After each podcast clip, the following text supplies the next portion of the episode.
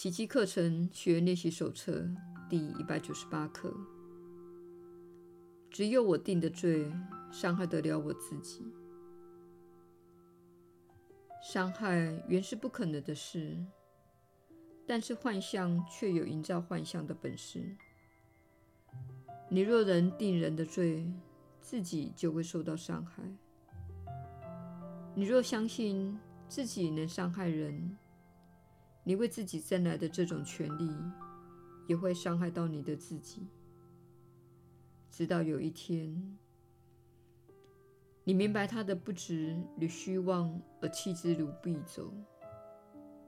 如此，幻象才会失去作用，它对你事成有过的影响也就解除了。于是你自由了，因自由原是天赐予你的礼物。此刻，你终于收到自己借着给出而获得的礼物了。你若定人之罪，自己便沦为囚犯；宽恕别人，自己方能自由。这就是知见运作的法则。这套法则并不适用于真知之境，因为自由本来就是真知的一部分。因此，在真理内不可能定人之罪的，它表面上所构成的影响及后果，其实从未发生过。但我们仍需把它当作发生过，并且周旋一番。幻象会营造幻象，只有一个例外，就是宽恕的幻象。它答复了其他一切幻象的问题。宽恕本身虽然仅是一个梦，却能清除所有的梦境，不再滋生更多的梦。所有的幻象都会延伸出千百个幻象，只有宽恕这个幻象例外。只有它能结束所有的幻象。宽恕是一切梦境的结束，因为它本身即是一个觉醒的梦。虽然他无法晋升于真理之境，却为人指出了真理必在之处，而他这一指，如上主一般明确而肯定。在宽恕之梦里，上主之子误入了他的自信以及天赋的真相，彻底了知两者原来无二无别。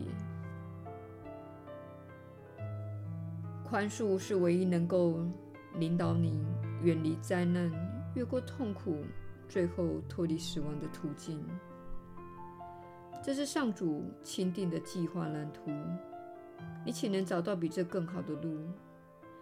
你为什么总想与他作对、与他争辩，找出上千个理由证明他是错的，还想找出上千条其他可能的路？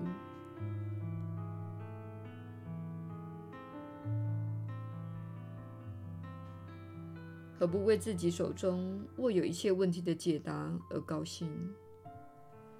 这不是更聪明的选择吗？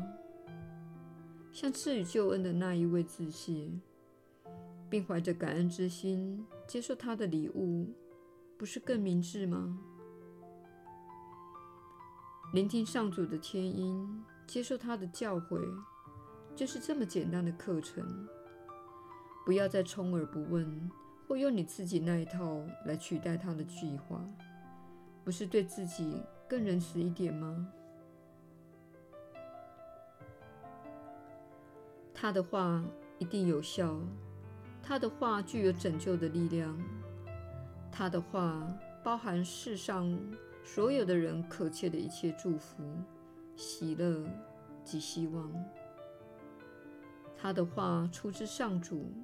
夹着天堂之爱来到了你这里，听见他的话，就等于听到了天堂之歌，因为这些话最后都会融汇于一，然后这一言终归极尽，上主之言便会取而代之。那时你会忆起他来，而且深爱不已。世间好似有不少孤立的场所供人流连，在那里，人死显得毫无意义，攻击变得理直气壮。其实他们全是同一回事，无非是要置上主之子及天父于死地。你也许认为他们已接受了这一命运，在你以前目睹他们血迹斑斑之处，只要你敢重新再看一下，你就会看到一个奇迹。相信他们可能死亡是多么愚昧的想法，相信你能够攻击是多么愚昧的想法。认为自己可能受到罪罚，上主之子可能会死，又是多么疯狂的念头！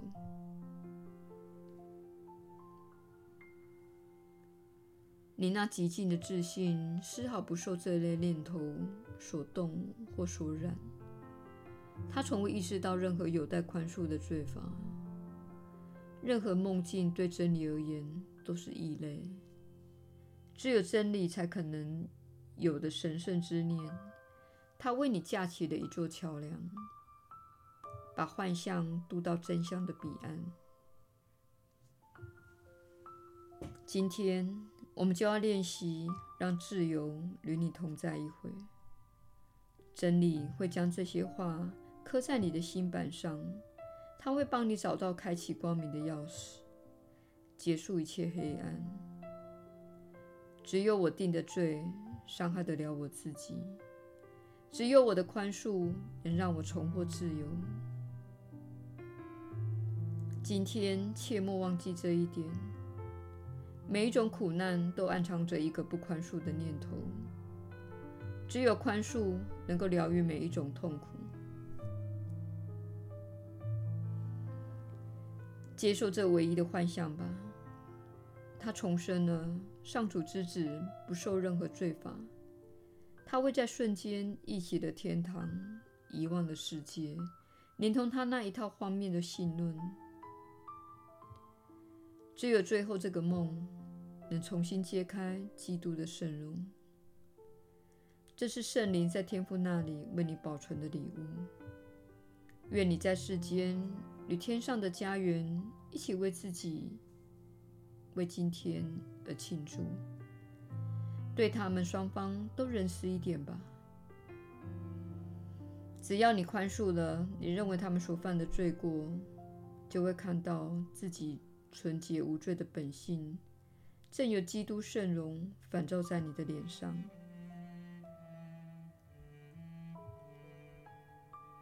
此刻，整个世界归于宁静。从前无谓的杂念狂飞乱舞之处，此刻呈现一片寂静。此刻祥和的光明遍照着大地，世界沉入无梦无尽的安眠，只有上主之言存于其中。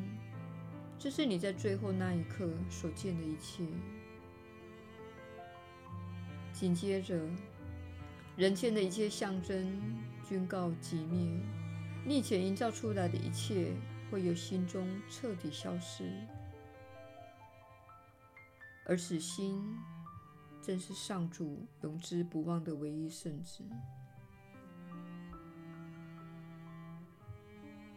没有人能定他的罪，他的神圣本质完美无瑕，他无需任何的人。怜悯之念，一切既然都是他的，他还需要什么礼物？谁会不自量力的梦想宽恕那全然无罪的圣子？他的天赋如此消失，只要你不再以肉眼之眼去看圣子，你等于误见了天赋本身。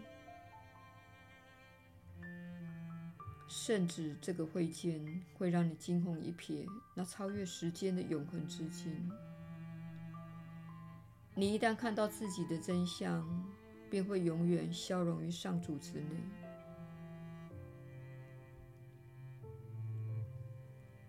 今天终点已经在望，阻碍我们会见的障碍快要清除殆尽了。我们很高兴走了这么远的路，也明白了，一路引领我们到此的那一位永不遗弃我们。今天他会把上主托他带给我们的礼物交回我们手中。这一刻就是你得救的时刻，时辰已经来临了。这一时辰，今天已经来临了。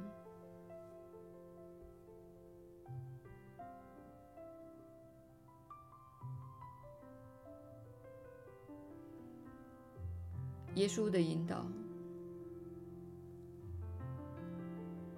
你确实是有福之人。我是你所知的耶稣，这是最能带给人力量的消息，不是吗？只有你定的罪，伤害得了你自己。你所经历的任何痛苦背后，总是有着不宽恕的念头。比如说，你害怕未来。这就是一种不宽恕的念头。你宣称世界对你不仁慈、没爱心、不慷慨，并且说：“我将一无所有。”这就是一种不宽恕的念头，这是缺乏爱心的念头。如果你说一切都好，三个礼拜后我将会变得非常好。其实我无法预见自己将从哪里获得生活费，但是我会留意。那么，你就会感觉到一种截然不同的振动频率进入自己的身心。这就是爱的振动频率，这就是接纳、感恩和信心的振动频率。这些心态都具有振动频率。正如恐惧有振动频率，定罪和批判也都有振动频率。与此相反的念头，以及这些念头所引发的感觉也一样。我们希望你了解，你所感受到的罪疚、羞耻、恐惧或痛苦，都是源自于你所抱持的缺乏爱心及不愿宽恕的信念。你必须深入表面形式之下，才能看出自己什么地方偏离了正轨。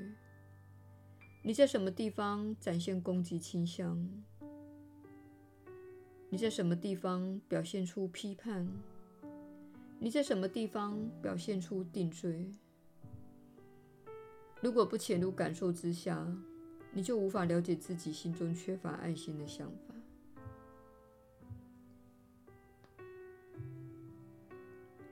我们不是在责怪受害者，只是在教育你，让你知道痛苦的原因。你在人生中会经历到一些暂时性的身体疼痛，诸如脚趾撞到床、手上的铁锤滑落砸到自己的脚，或是咬到舌头等。回顾自己度过的这些年，你会发现。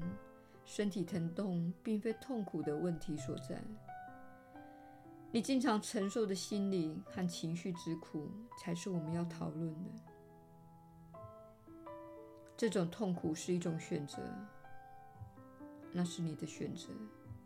你用自由意志选择接受关爱和宽恕，或是定罪、批判和分裂。这由你决定，你是自己命运的主宰，因此你必须看看自己平日经历的痛苦。我们不是指身体方面的疼痛，也不是在讨论牙痛和头痛之类的事。我们指的是情绪方面的苦，心理方面的苦。这是一种选择，而且不是必要的选择。因为你才是问题的起因。当然，对很多人来说，这是难以接受的事实，因为你觉得是他人伤害了你。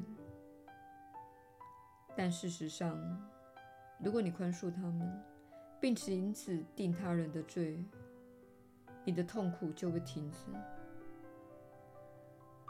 如此一来，你就会明白我们说的是事实。我是你所知的耶稣。我们明天再会。